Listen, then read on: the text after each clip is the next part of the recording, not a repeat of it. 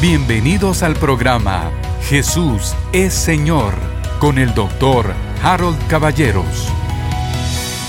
Estoy yo sorprendido, motivado, conmovido, qué palabra uso, con esto que me ha sucedido desde que yo usé de una manera me parece frívola o demasiado precipitada la idea de compartir con ustedes lo que sucedió los tres días y las tres noches en el corazón de la tierra. La descripción cronológica es una descripción sumamente sencilla. Del Getsemaní pasamos al juicio eh, religioso y luego al juicio civil. Pilato, Herodes, vuelta a Pilato. Luego viene el momento de la crucifixión. Después se produce el momento de la muerte de Cristo. Las siete expresiones que leímos, eh, que estudiamos en la palabra, son las siete últimas expresiones de Cristo ya en ese momento en la cruz del Calvario. Después se da la muerte y Pablo y Pedro testifican que el Señor Jesucristo descendió porque Pablo dice, el Señor ascendió y ¿qué es esto? Sino que descendió antes y llevó cautiva la cautividad y dio dones a los hombres, apóstoles, maestros, profetas, evangelistas, etc. Entonces, Pablo nos da testimonio de que el Señor descendió y de que luego ascendió. Igual lo hace Pedro diciendo que predicó a los cautivos. También se nos hace saber los, los hechos físicos que sucedieron antes de la muerte del Señor Jesucristo o durante la muerte del Señor Jesucristo. Él expira y se cubre de tinieblas la tierra y tiembla hasta hacer que uno de los mismos soldados romanos diga, este sí verdaderamente era el Hijo de Dios. En el momento de la resurrección es un poco distinto y sin embargo es notable. El Señor va como dice él, al centro de la tierra y pasados las tres noches y los tres días en el sentido judío, cuando termina, dice que el poder del Espíritu Santo viene y es tan grande el poder del Espíritu Santo que hay una luz enorme, aparte hay terremotos, los muertos resucitan y salen caminando de sus tumbas. Es evidente el poder del Espíritu Santo para levantar a Cristo. A lo que me refiero con es evidente, es evidente que es el Espíritu Santo el que realiza la obra de levantar a Cristo. Cristo resucita, María Magdalena lo ve, ustedes recuerdan, por supuesto, Juan y Pedro corrieron y vieron la tumba vacía, pero por, porque les avisó precisamente María Magdalena. Otra vez cronológico entonces. María Magdalena lo ve, el Señor le dice, no me toques porque no ha subido mi Padre. Ella va, se los cuenta, corren Juan y Pedro, miran la tumba vacía. Y lo próximo que nosotros vemos eh, físicamente, regreso, insisto, es el camino a Emaús. El Señor se les presenta a los discípulos, a Cleofas, y va hablando con ellos y no lo reconocen. Obviamente todos los discípulos están acongojados, dolidos, y la Biblia nos dice que se reunieron todos prácticamente a sufrir su pesar, su dolor de haber visto a Cristo morir en la cruz. El Señor le abre los ojos y les revela la escritura a los discípulos en el camino de Maús, que, ha sido tan importante para nosotros ese tema, y luego se les presenta a todos. No está Tomás, recuerdan. Ellos están maravillados de verlo vivo. Se lo dicen a Tomás. Tomás dice, no, no, no, no, no, a menos que yo ponga mis dedos en las llagas, a menos que yo vea. Y el Señor Jesús se vuelve a presentar y le invita a Tomás a que lo vea. Esto termina con la narración que nos da Lucas diciendo que el Señor Jesucristo pasó 40 días con ellos, enseñándoles por mandatos por el Espíritu Santo acerca del reino. Esto es lo que sucedió esos tres días y tres noches alargándolo un poco, incluyendo el Getsemaní, y luego asciende el Señor, 40 días después, asciende el Señor delante de ellos, dejándoles la instrucción de recibir, eh, perdón, de aguardar o esperar la venida del Espíritu Santo. Bueno, esto sería muy sencillo. Por supuesto que el tema de que fue a la eh, que descendió, que predicó, eh, a quien le predicó, que predicó, siempre ha sido motivo de, polémica, pero básicamente ese sería el mensaje. Y estaríamos ya tranquilos de haber terminado la tarea. Bueno, nada más, más, más diferente o más distante que eso. Cuando comencé a estudiar el tema de los tres días y las tres noches, lo primero que captó mi atención es que toda la creación, absolutamente de eternidad a eternidad, depende de ese momento. Es decir, el plan de Dios fue para ese momento. Cristo sabía perfectamente, el mismo Señor Jesucristo declara que su propósito era ese, ir a la cruz del Calvario. El primer, a ver, a ver, el inicio del inicio o el preinicio del ministerio del Señor Jesús es Juan el Bautista. ¿Y qué dice Juan el Bautista? Este es el Cordero de Dios que quita el pecado del mundo. Es decir, la escritura apunta a ese momento como el momento más importante de la creación. Para la iglesia no puede existir un momento mejor o más importante o más fundamental, puesto que la iglesia nace de ese instante del sacrificio de Cristo. y por supuesto que esto significa el perdón de nuestros pecados.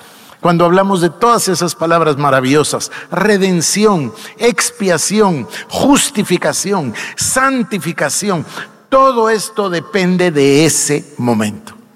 Pero hoy voy a llevarles un paso más adelante. Hoy quiero enseñarles otro eje transversal de la escritura y les quiero llevar a un concepto que me parece es el más importante de toda la Biblia, el más importante de toda la escritura y lo que une la escritura de Génesis a Apocalipsis. Por supuesto tiene que ver con los tres días y las tres noches, por supuesto tiene que ver con ese tema central que es la cruz del Calvario, por supuesto tiene que ver con la muerte y la resurrección de Cristo. Pero es un tema que he estado yo estudiando, leyendo, escuchando y pensando de que no es fácil de asimilar. Es un tema tan grande y tan importante que yo voy a tratar estos tres días de describirlo y seguramente vamos a necesitar mucho tiempo más para meditarlo y después poder, como dice la palabra, bendice alma mía al Señor y no te olvides de ninguno de sus beneficios. Entonces, para que nosotros podamos clamar el poder que hay en este concepto. Esta frase o estas dos palabras, como se usa un artículo y el sustantivo, es lo más importante que pueden encontrar en la Biblia. Voy a hablar de la sangre y voy a hablarlo en negativo. En negativo porque la Biblia dice en Hebreos capítulo 9 que nada es sin sangre. Entonces voy a usar a menudo esta frase, no sin sangre porque no se puede redimir sin sangre. No hay perdón de pecados sin sangre. No hay expiación sin sangre. No hay pacto sin sangre. No hay altar sin sangre. No hay sacrificio sin sangre. Es decir, es un tema fundamental de la Biblia para todos nosotros. Y voy a tratar hoy de describirlo en la palabra, a manera de introducción general. Mañana voy a tratar de penetrar el valor de la, de la sangre, no en los beneficios, sino reducirme a un beneficio. ¿Cómo nosotros podemos aprender, vivir y cubrirnos con esa sangre poderosa de Jesucristo? Para que luego quisiera yo llevarles al tema de la sanidad por la sangre de Cristo y también al tema de la sangre de la Santa Cena. ¿Está bien? Entonces, ¿dónde debemos comenzar? Debemos comenzar nuestro viaje a través del Antiguo Testamento y encontrarnos con seis momentos que nos hablan de la importancia. A ver si puedo yo decirlo de esta manera. Cuando nosotros leemos la palabra, nos damos cuenta de que hay ciertos elementos. Ya con ustedes desde el año 2019 para acá, desde el mes de enero del 2019, hablamos de la integridad, integralidad, de la unidad de la Biblia. Y en aquel entonces les decía yo que hay diferentes maneras de ver que es un hilo conductor el que nos lleva de principio a fin. En esa ocasión escogimos el concepto del reino, recuerdan ustedes. También les mencionamos y después hablamos de otro concepto parecido en el sentido de que va de principio a fin, que es el pacto. Bueno, hoy vamos a tratar uno que es fundamental y que lo vamos a encontrar en toda la escritura. Vamos a comenzar en el Antiguo Testamento y vengan conmigo, por favor. Lo voy a definir como seis momentos y voy a comenzar obviamente con el número uno. Solamente déjenme repetir, Hebreos 9:7 dice, pero en la segunda parte, solo el sumo sacerdote una vez al año, no sin sangre, la cual ofrece por sí mismo y por los pecados de ignorancia del pueblo. Van a encontrar ustedes que esta frase se va a quedar grabada en su corazón, no sin sangre. Y ahora sí, comienzo entonces con el número uno. Voy a llevarles a Génesis capítulo 3 y voy a leer el verso 8 al 13 y luego el verso 21. Pasajes que todos conocemos. La primera aparición del concepto de la sangre en la Biblia es un concepto velado.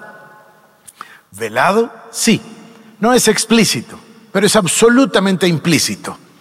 El ser humano ha sido creado, le ha sido dado el señorío de toda la creación y el ser humano ha escogido pecar esa afrenta contra Dios, el pecado es una afrenta contra Dios. El pecado es una violación del mandato o de la voluntad de Dios. El pecado es un acto de desobediencia. El pecado es un acto de deslealtad. O en este caso particular, cambió el hombre su lealtad de Dios a la de la serpiente. Por eso el Señor dice, pondré enemistad entre tu simiente y la simiente de la serpiente. Ese pecado necesita una expiación. Me voy a adelantar a mí mismo. En el plan divino, Dios hace el plan de su creación, Dios no está ignorante de que va a venir el pecado. No es una cosa como que dijésemos, ah, cuando a Dios le falló el plan A, hizo plan B inmediatamente. No, no es así. Dios conocía todas las cosas desde el principio y sabía que iba a ser necesario redimir salvar, expiar los pecados de esta criatura que él estaba haciendo y que lo haría a través de sí mismo. El Dios haciéndose hombre, el Dios encarnado, su Hijo Jesucristo el Verbo, y que además iría a la cruz a morir, pero además derramaría su sangre por expiación del pecado. Cuando terminemos esto va a tomar más sentido, pero lo hago a manera de introducción. Entonces Dios va a introducirnos el tema de la sangre para que nosotros, escuchen esto porque lo leí, lo leí en un libro que me impresionó. Dice, no pensemos que vamos a asimilar esto tan rápido. A Israel le llevó cuatro mil años comprenderlo. Y algunos no lo comprendieron, porque a lo mejor estaba velado. Así que la entrada de la sangre es parte del plan de Dios. Esto fue el programa Jesús es Señor con el doctor Harold Caballeros. Si quieres más información, búscanos en nuestras redes sociales como Iglesia El Shaddai Guatemala